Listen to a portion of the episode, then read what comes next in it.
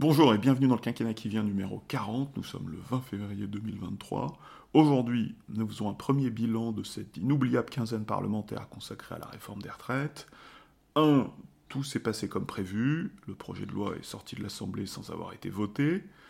2. Les députés insoumis ont donné tout son sens à l'expression mélanchonesque, le bruit et la fureur. Et 3 un petit peu hors champ, nous prendrons des nouvelles d'un zombie constitutionnel, le référendum.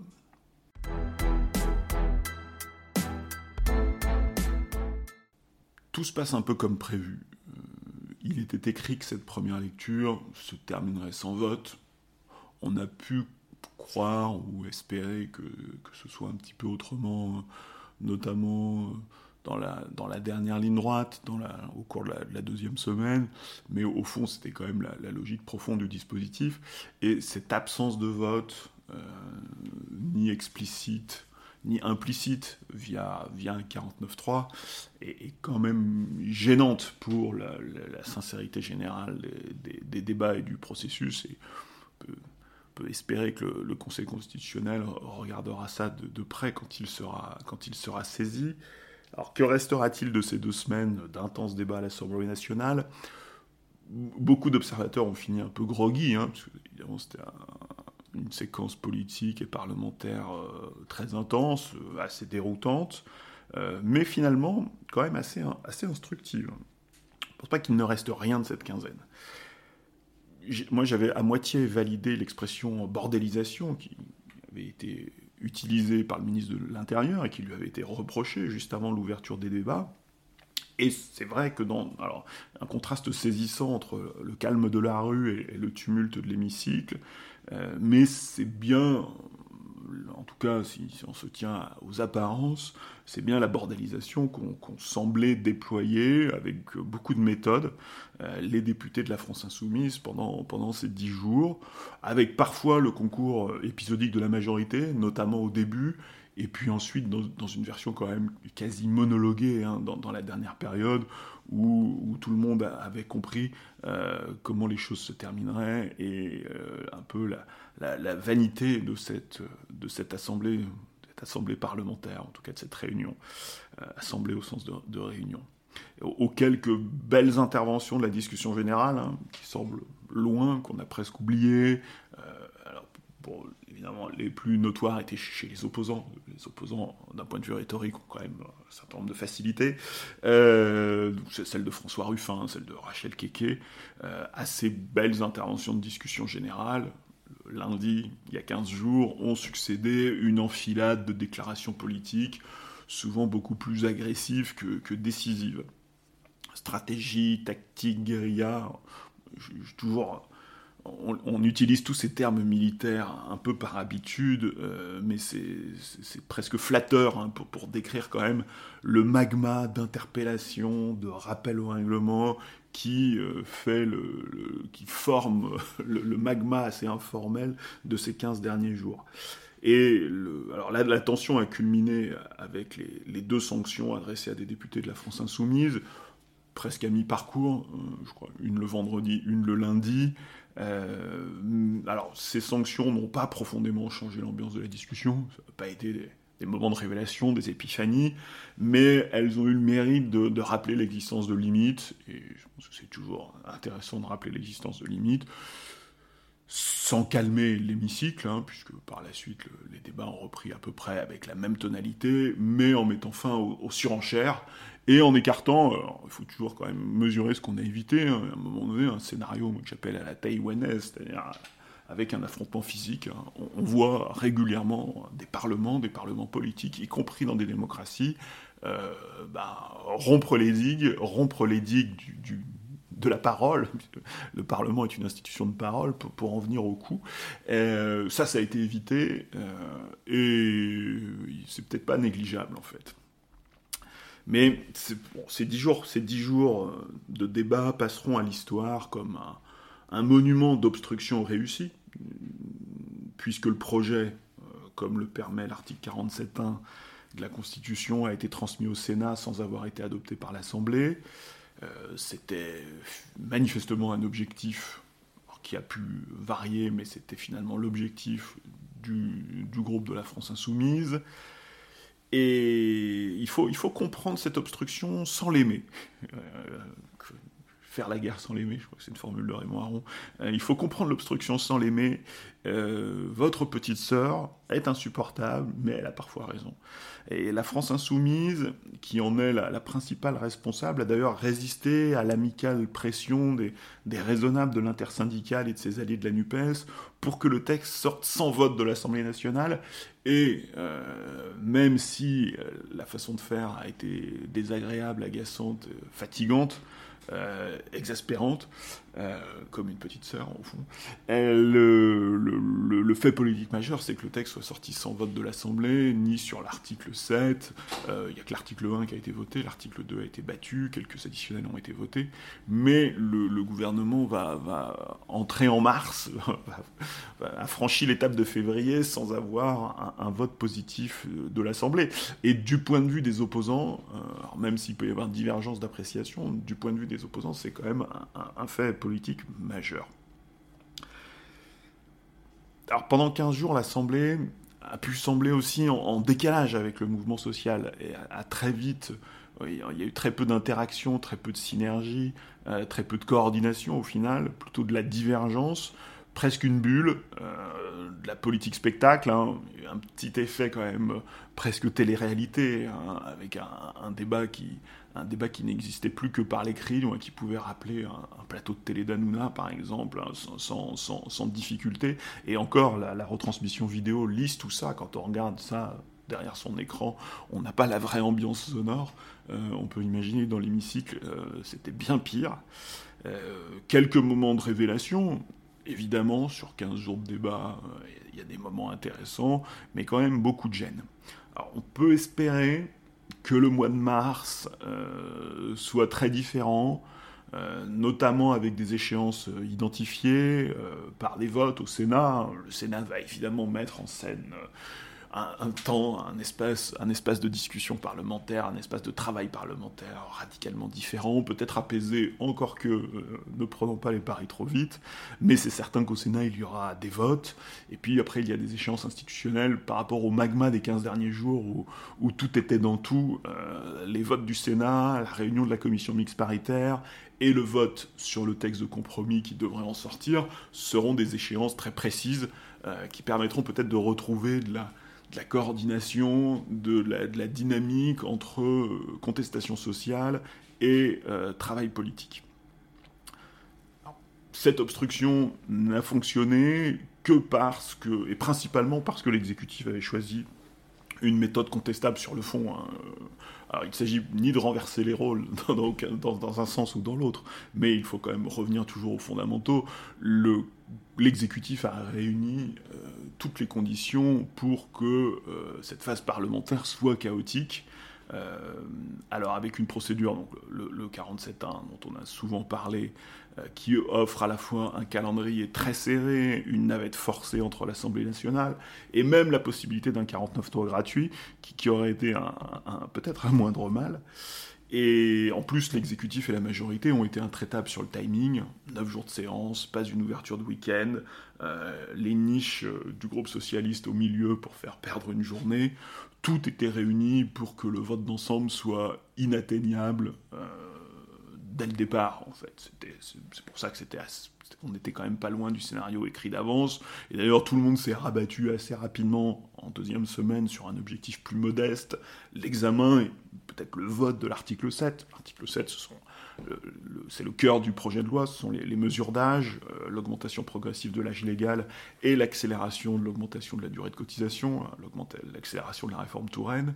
Mais alors là, une nouvelle embûche est apparue, puisque c'est alors la structure rigide d'une loi de finances, mais là encore, c'est le choix du gouvernement, la structure rigide d'une loi de finances qui comporte deux parties, euh, les recettes et les dépenses, et il est obligatoire de voter la première partie, les recettes, avant de commencer la discussion des dépenses, la seconde partie, et il s'avère que, alors c'est un peu conventionnel, mais euh, l'article 7, qui fait des économies, mais qui fait des économies en réduisant les dépenses, euh, qui fait des économies essentiellement en réduisant les dépenses, en tout cas du point de vue de la sécurité sociale. Euh, l'article 7 était une mesure de dépense, donc une mesure de seconde partie, et donc on ne pouvait pas foncer à l'article 7. Hein. On, a pu s'étonner que le débat porte uniquement sur le, retrait possible des amendements pour accélérer la procédure, mais en effet, on ne pouvait pas foncer à l'article 7 sans avoir épuisé la première, euh, la première partie. Et peut-être même qu'à ce moment-là, le 47.1 euh, s'est un peu retourné euh, contre l'exécutif et la majorité, qui, après avoir longtemps redouté le vote, se sont mis à espérer un vote positif de l'article 7, puisque au milieu des débats, on peut considérer quand même que les outrances de la France insoumise ont, déjà ressoudé la majorité présidentielle, ont ressoudé la majorité présidentielle, enfermé de trop longues heures dans un hémicycle irrespirable, se faisant pilonner collectivement et des frappes sans discrimination, comme on dirait en vocabulaire militaire, euh, tout ça a évidemment contribué à resserrer, les rangs de la majorité, euh, puisque euh, il ne s'agissait pas de, rejoindre le camp d'une opposition résolue et raisonnable à la réforme, mais le camp de, l'exagération et, de l'outrance. Dans la dernière ligne droite, le gouvernement n'a surtout pas voulu utiliser le 49-3, redoutant manifestement la charge symbolique. Je, reviens toujours à, la malédiction catalane. Je pense que beaucoup, de décideurs publics considèrent que le 49.3 est une procédure maudite.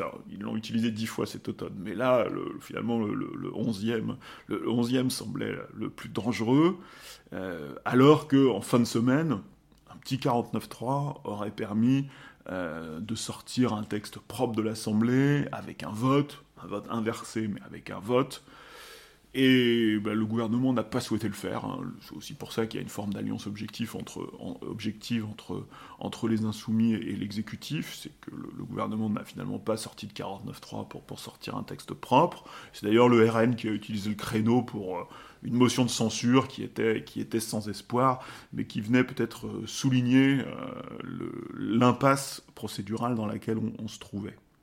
Parce qu'au fond, personne ne voulait vraiment d'un vote en première lecture. En tout cas, euh, les positions ont pu varier dans le temps. Euh, dans la dernière ligne droite, euh, je pense que l'opposition n'en voulait pas vraiment, même si l'opposition de gauche n'en voulait pas vraiment, même si l'intersyndicale pouvait la réclamer. Les députés LR, qui sont quand même un facteur clé quand même de ce débat, se passaient volontiers d'un vote qui les aurait exposés, qui aurait obligé certains à sortir de l'ambiguïté, peut-être plutôt qu'il ne le souhaitait, et qui aurait mis en lumière quand même des divisions euh, qu'il est difficile de mesurer tant qu'il n'y a pas eu de vote.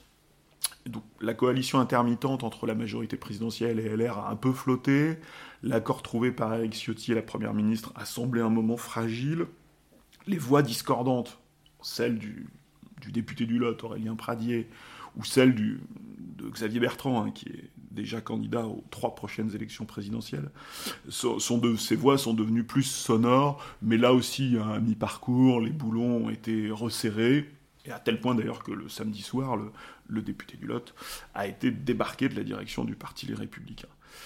Donc le, projet de loi quitte donc l'Assemblée après 20 jours de débat, sans avoir été voté. Il ne reviendra à l'Assemblée qu'après la lecture au Sénat, qui devrait être constructive et concluante même, plus que constructive, concluante, puis la réunion d'une très attendue et très surveillée commission mixte paritaire, au cours de laquelle sept députés, sept sénateurs devront établir un texte. Alors un texte en général dans une navette ordinaire qu'on qualifie de texte de compromis, mais qui là, en l'absence de vote à l'Assemblée nationale, sera surtout un exercice d'extrapolation et d'imagination. Euh, on, sait que cette commission mixte paritaire sera composée d'une majorité de parlementaires euh, issus de la majorité présidentielle et de LR, donc des, représentants de la, coalition intermittente.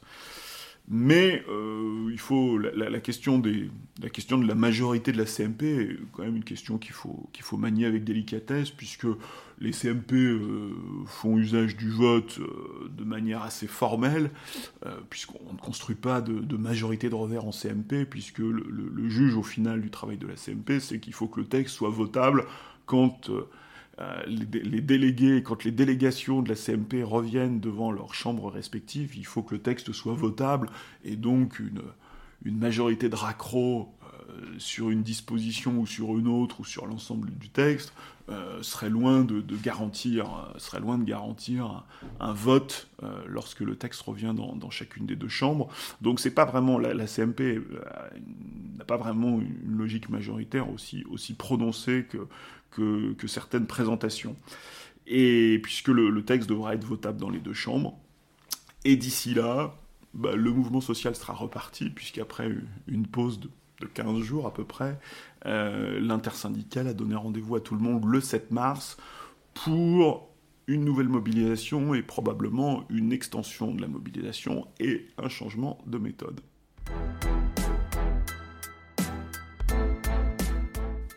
En 2010, Jean-Luc Mélenchon avait promis euh, le bruit, la fureur, le tumulte et le fracas.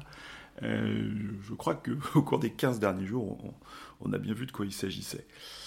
Alors, les, débats à l'Assemblée ont été écrasés par les outrances, les, incidents. Et moi, je trouve qu'il n'est pas très intéressant de se faire l'arbitre des élégances parlementaires, de pleurer sur la baisse du niveau ou de, regretter les, les débats d'antan. Euh, il ne faut pas être trop dupe de cette nostalgie, même si le recours au duel parlementaire aurait pu être intéressant. Le dernier duel parlementaire à l'épée a opposé Gaston Defer à René Ribière en 67, mais personne euh, n'a souhaité le retour du, duel parlementaire, qui aurait pu être une solution à un certain nombre de, situations qu'on a vues au cours des 15 derniers jours. Alors pendant ces 15 jours, la France insoumise a fait une démonstration de radicalité politique, contestant à la fois la légitimité de l'exécutif, euh, la légitimité du, travail parlementaire et même la légitimité de certains députés de la majorité en, brandissant, c'était dans les tout derniers jours du débat, d'improbables conflits d'intérêts.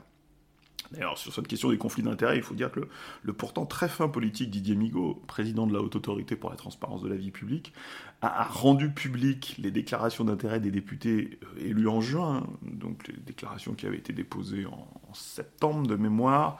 Euh, elles ont été rendues publiques en milieu de semaine et que ces 569 déclarations ont immédiatement été lues, analysées et instrumentalisées dans le débat, notamment dans le débat sur la fiscalité des grandes entreprises et des dividendes, puisque les députés insoumis on jugeait, jugeait que, jugeait sans doute le, bon verbe, que les, députés actionnaires, qui en général étaient députés de la majorité présidentielle, euh, devraient se déporter. Hein, c'est la, procédure prévue pour prévenir les conflits d'intérêts, euh, la, procédure du déport, les députés euh, actionnaires par ailleurs devraient se déporter sur le vote des amendements concernant la fiscalité des grandes entreprises.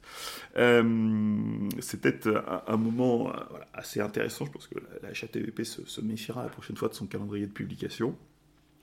Alors pour autant, l'Assemblée nationale est-elle devenue pendant 15 jours un camp de gitans, selon la, formule la, plus imagée, la délicate évocation du, sénateur centriste, président de l'UDI, Hervé Marseille. Euh, alors je, crois que l'image était assez mal choisie, puisque plus qu'une obstruction, la France insoumise a mis en place une défense de rupture, cherchant à casser le théâtre parlementaire, euh, comme un avocat, comme, comme un Jacques Vergès chercherait à, casser le tribunal devant lequel son client comparait. Euh, finalement, cette, cette, défense de rupture cherche à casser le théâtre parlementaire plus qu'à le freiner ou le bloquer. Hein. Finalement, l'obstruction appartient au registre du jeu parlementaire. Euh, l'obstruction parlementaire fait partie implicitement parfois des règles du jeu. Là, en l'occurrence, le positionnement des insoumis était même allait au-delà de la simple obstruction, puisqu'il s'agissait véritablement de casser la fiction parlementaire. Euh, en s'appuyant sur des, sur des suites de déclarations, souvent, très souvent déconnectées de la discussion des amendements, même s'il y a eu beaucoup d'amendements et que on a pu aussi construire une image un peu biaisée du, débat. Des choses se sont dites pendant ces 15 jours, mais beaucoup de choses se sont dites via des déclarations euh, fracassantes ou, tonitruantes. Euh, beaucoup de rappels au règlement. Hein. Certaines séances ont été entièrement dévorées par les rappels au règlement. Et euh, par cette méthode, les députés de la France insoumise ont fait ce que j'appellerais du, petit populisme illustré, opposant la vérité du peuple portée, transmise par les députés insoumis, à la corruption des institutions. Donc vraiment une mise en scène extrêmement binaire, manichéenne. Et pendant 15 jours, les, députés insoumis ont, prétendu parler au nom du peuple, à la fois le peuple politique, hein, opposé aux, élites, la Macronie, hein, j'ai beaucoup entendu cette expression dans, l'hémicycle, euh, et puis aussi le peuple social, euh, le peuple social, c'est-à-dire en défendant les catégories populaires, les plus exposées à la réforme, face aux nantis protégés par la majorité. Dans cet imaginaire populiste, il n'y a évidemment pas de place pour l'aimable conversation parlementaire, ses règles, ses rituels, ses politesses. Et donc, c'est bien le bruit et la fureur que les troupes de Jean-Luc Mélenchon, un absent très présent, ont fait entendre pendant 15 jours. Alors, il faut beaucoup de talent pour faire passer le bruit et la fureur, et il en a probablement manqué un peu pendant cette quinzaine, ce qui a donné un sentiment un peu... l'impression que tout ça était un petit peu inabouti. Et au final, le débat parlementaire est apparu, à la fois en isolé, peut-être en décalage, et quoi qu'il en soit, plus violent que le mouvement social. Euh, et il est certain que les insoumis devront euh, maintenant préciser leur vision institutionnelle hein, après, cette démolition en règle du théâtre parlementaire. On ne voit pas bien dans quelles conditions les, députés euh, insoumis vont, pouvoir contribuer au cours des cinq prochaines années si le théâtre parlementaire n'a aucun sens au nom de la souffrance du peuple, comme ils ont été très nombreux à le dire pendant ces deux semaines. Parce que le populisme de gauche n'est pas seulement une, rhétorique, euh, une suite de formules, mais c'est bien une grille d'analyse idéologique. Euh, et c'est aussi une pratique de destruction de la, discussion parlementaire qu'on a vu à l'œuvre euh, pendant, ces 15 jours. Alors que la, critique de gauche de la Ve République, elle est facilement, naturellement parlementariste on pleure la puissance de l'exécutif et on rêve d'un Parlement puissant. Euh, là, on voit que ça n'est plus du tout le cas des insoumis, euh, qui ont démontré qu'en fait, le, Parlement, dans le schéma institutionnel des insoumis, n'avait qu'une place résiduelle. Hein. Euh, d'ailleurs, le programme est très clair là-dessus. Hein. Le, programme est construit autour de, l'appel au peuple et de, de, la démocratie directe. finalement, la, le principe de la représentation, euh, la démocratie représentative, a assez peu de place hein, dans, l'idéologie des insoumis désormais. Et ça, c'est potentiellement une vraie difficulté politique, à la fois dans leur relation avec leurs alliés euh, de gauche, leurs alliés de la NUPES, si, la, NUPES vit encore très longtemps, et puis également euh, la dans la proposition qu'ils feront aux citoyens et au peuple français. Et au final, le mépris du Parlement permet une alliance euh, presque objective hein, entre un exécutif qui passe en force euh, et le mépris de la vie parlementaire dont ont fait preuve les, insoumis. Les, deux camps ont bien pris acte de la nature majoritaire de nos institutions et jouent euh, avec cette règle majoritaire ni la présidence de la République, ni l'Assemblée nationale ne sont programmés pour le compromis. Et donc, c'est vrai que c'est assez étrange et qu'il y a une part de théâtre dans la vie parlementaire de la Ve République, parce qu'on on fait, mine, fait de fait mine de collégialité, on fait mine de discussion rationnelle, mais derrière les institutions, en tout cas derrière ces deux institutions, hein, la présidence de la République et euh, l'Assemblée nationale, c'est un peu moins vrai au Sénat, la logique majoritaire est extrêmement forte. Puis évidemment, les, appels au consensus national euh, sont eux complètement absurdes, puisque le, bah, Parlement n'est pas un lieu de consensus. Euh, le Parlement n'est pas un lieu de bonne volonté, de consensus et de, et, de, réunion d'unité, euh, puisque ce consensus ne pourrait être construit qu'en niant la conflictualité sociale et politique alors, une part de la technocratie a, tendance à, nier cette conflictualité, ou en tout cas à l'écarter euh, au nom d'un intérêt supérieur ou d'une vision supérieure euh, fondée en droit, en fait et en vérité. Euh, mais sinon, dans tout le reste de la société euh, et dans tout le reste du champ politique, il y a des conflits politiques, il y a des désaccords politiques, et le, Parlement n'est pas du tout un lieu de consensus. Donc cette critique-là aussi, ou en tout cas cet espoir-là parfois qu'on a vu pendant ces 15 jours, alors peut-être pour réagir aux excès aux excès de du débat euh, n'ont pas, pas vraiment de sens. Et les débats de bruit, de fureur, euh, n'ont pas permis d'avancer beaucoup sur le texte, mais on ne peut pas vraiment juger euh, la quinzaine qui vient de se passer à l'aune des critères habituels. peu de travail parlementaire a, été effectué, c'est vrai.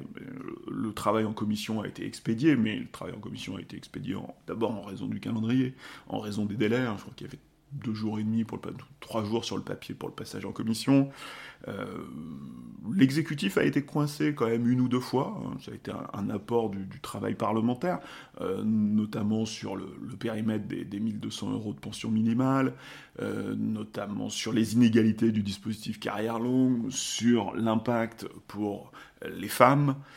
le ministre du SOPT a été pilonné, n'en sort pas indemne, donc c'est 15 jours d'un point de vue du parlementarisme traditionnel n'ont pas été complètement perdus, mais c'est vrai que ces petits moments d'intérêt ont été noyés dans, le, dans un grand fracas. Mais ça n'a pas empêché la société civile de, faire son boulot par ailleurs, hein, puisque si, la, délibération a été de, mauvaise qualité au Parlement, qu'elle a finalement assez peu éclairé le débat, euh, il a été essentiellement un bombardement du gouvernement, un bombardement rhétorique du gouvernement. Euh, la réforme, elle, dans la société, est discutée. Euh, une réforme aux conséquences très tangibles hein, pour, pour certains, notamment pour, pour les gens qui sont bien avancés dans la cinquantaine. Une réforme discutée, scrutée, à la fois par les syndicats euh, qui font leur travail, par les chercheurs. Hein. Michael Zemmour, j'ai commencé à lire l'an dernier, a accédé à une relative notoriété comme, comme spécialiste. Euh, comme spécialiste de la réforme et de la critique de la réforme, euh, la presse aussi, euh, et la société civile en, général. Et donc, depuis décembre, malgré les 15 jours là de, de, bruit et de fureur, ne doivent pas oublier, ne doivent pas faire oublier que depuis décembre, alors c'est un peu triste que ça se passe hors et en parallèle au travail parlementaire, et ça c'est plus que triste et peut-être même inquiétant, mais on, vit quand même un, petit épisode délibératif. Et, justement, on va s'intéresser maintenant à la question de la délibération. Parlons un peu de référendum dans la bataille des légitimités, celle de la démocratie politique, celle de la démocratie sociale, celle de la démocratie d'opinion, il est étonnant qu'on n'envisage pas sérieusement de donner la parole au peuple, de l'interroger sur les fondamentaux du système de retraite. Le référendum apparaît désormais comme une impossibilité ou pour certains même un interdit. Au, début de cette quinzaine, les oppositions se sont disputées la possibilité de déposer une motion référendaire, mais il s'agissait plus de, tactique parlementaire, il s'agissait d'une motion parmi d'autres pour, bloquer l'examen du texte, que d'une véritable conviction.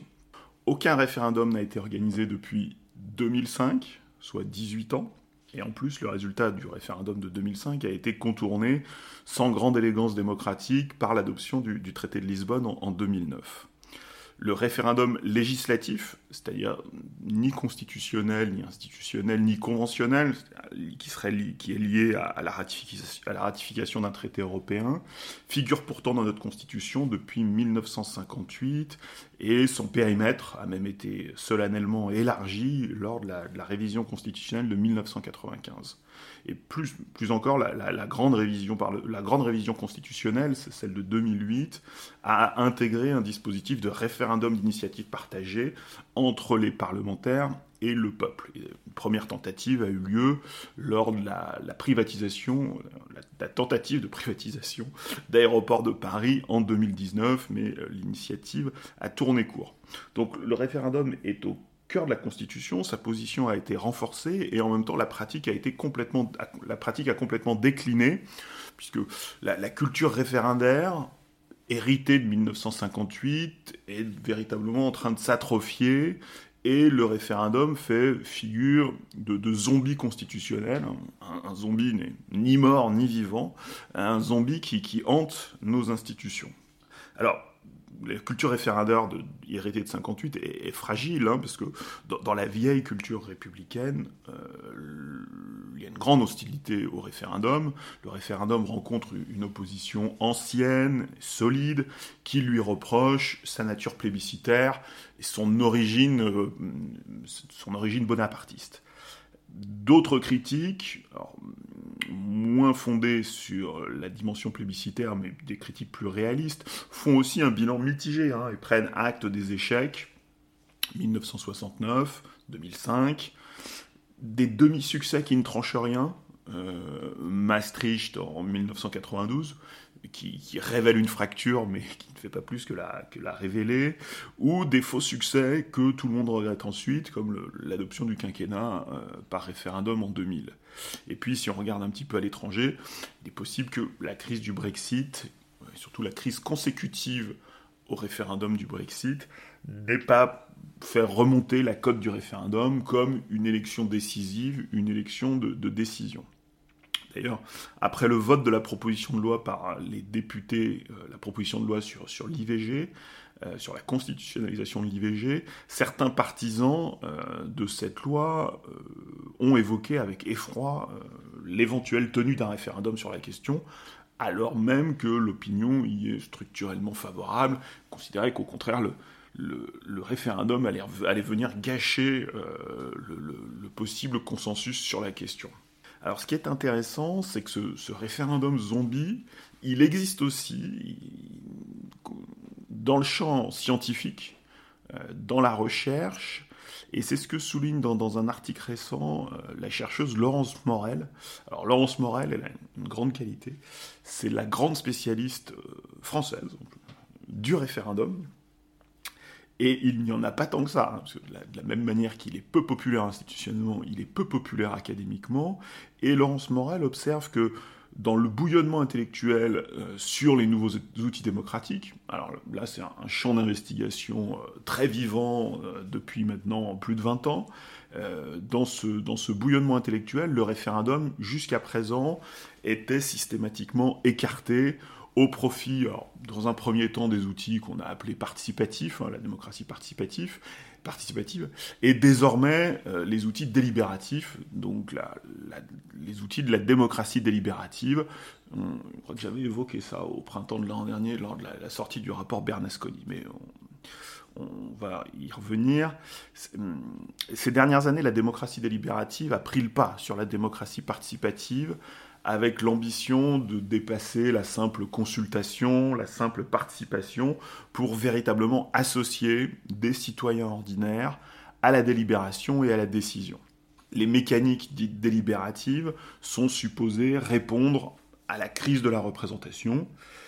Et ces, ces travaux académiques que, alors Laurence Morel les amalgame un peu tous euh, sous le nom de théorie du citoyen ordinaire, donc des, travaux qui, convoquent la, compétence du citoyen ordinaire et qui cherchent à mobiliser la compétence du citoyen ordinaire. Ces travaux sont sortis du laboratoire. Il ne s'agit pas d'une discussion purement académique.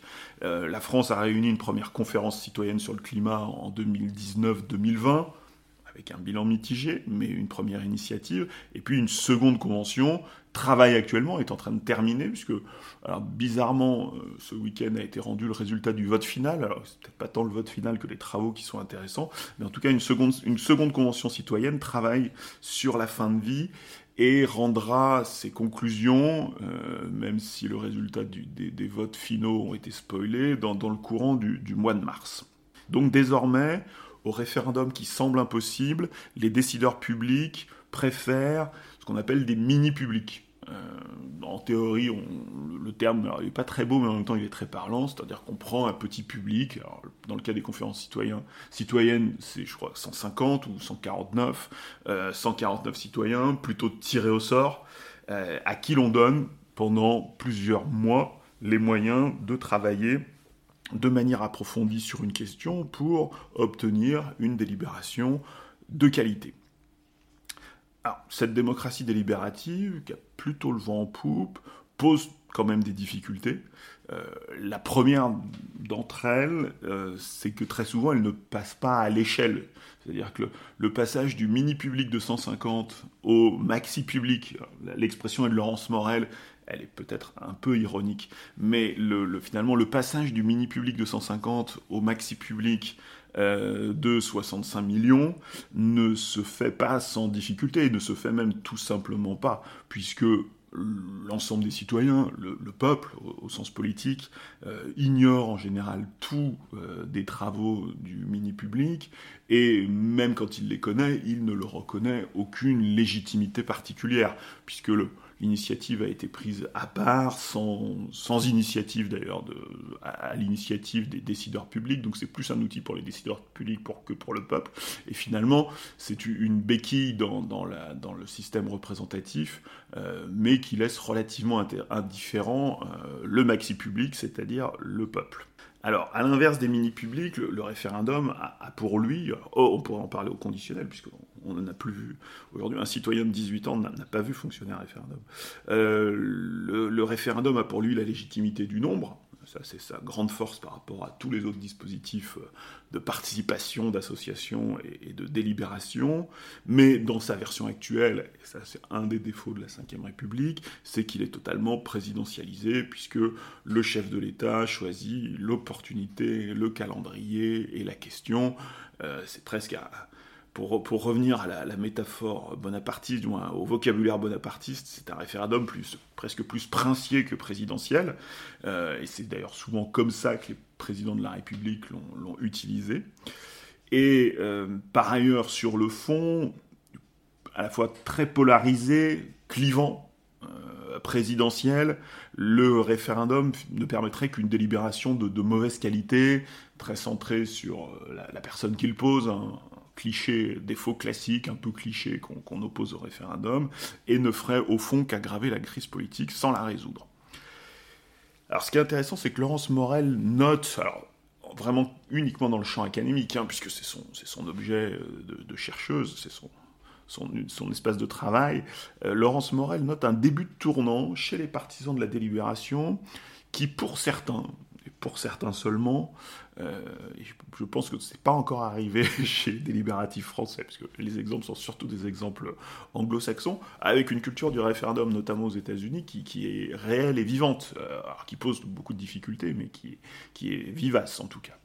Euh, et Laurence Morel note que les partisans de la délibération, en tout cas certains, ont cessé d'excommunier le référendum pour essayer finalement de sortir de l'opposition, de dépasser l'opposition entre euh, mini-public et maxi-public, entre référendum et euh, jury citoyen tiré au sort, afin de peut-être domestiquer euh, les défauts du référendum, les défauts qui sont connus du référendum, et par exemple, dans le cas, dans le cas français, il s'agirait tout d'abord d'arracher le référendum à la tradition plébiscitaire pour en faire un, véritablement, pour en faire un véritable référendum démocratique.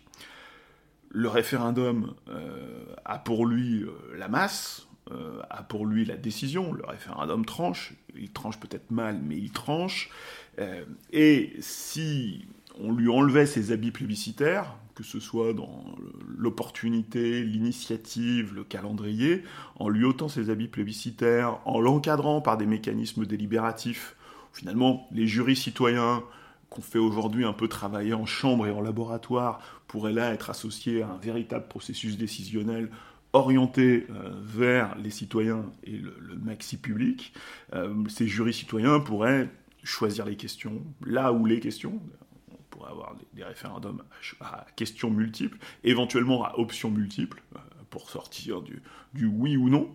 Quelles sont les réponses possibles à, telle question? Si on réfléchit un peu à la réforme des retraites, on, peut assez, assez, facilement imaginer ce que pourrait être les, possibilités ou les potentialités d'un référendum relativement ouvert sur la question.